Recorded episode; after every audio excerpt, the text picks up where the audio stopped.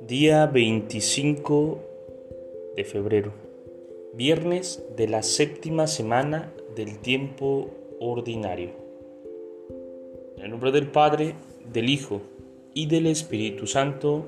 Amén.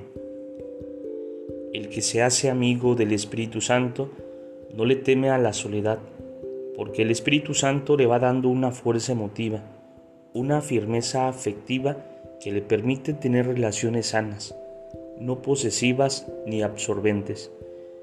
Eso le va ganando el aprecio de muchos y amistades más bellas y satisfactorias, sin angustias enfermizas.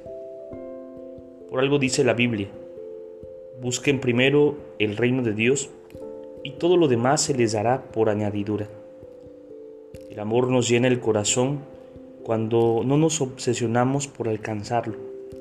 Lo importante es permitir que el Espíritu Santo nos regale el amor como Él quiera y no tanto como nosotros lo imaginemos. Muchas veces no somos felices porque nos empeñamos en alcanzar una forma de felicidad, porque nos empeñamos en vivir la felicidad de una determinada manera. Pero hay muchas formas de ser felices. Hay que aceptar lo que nos toque y vivirlo con ganas.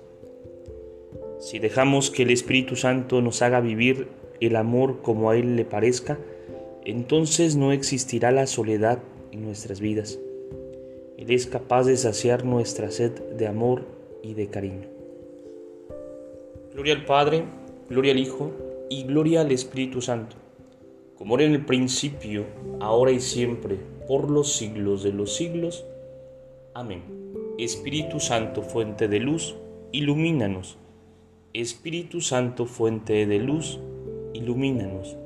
Espíritu Santo, fuente de luz, ilumínanos. Nombre del Padre, del Hijo y del Espíritu Santo. Amén.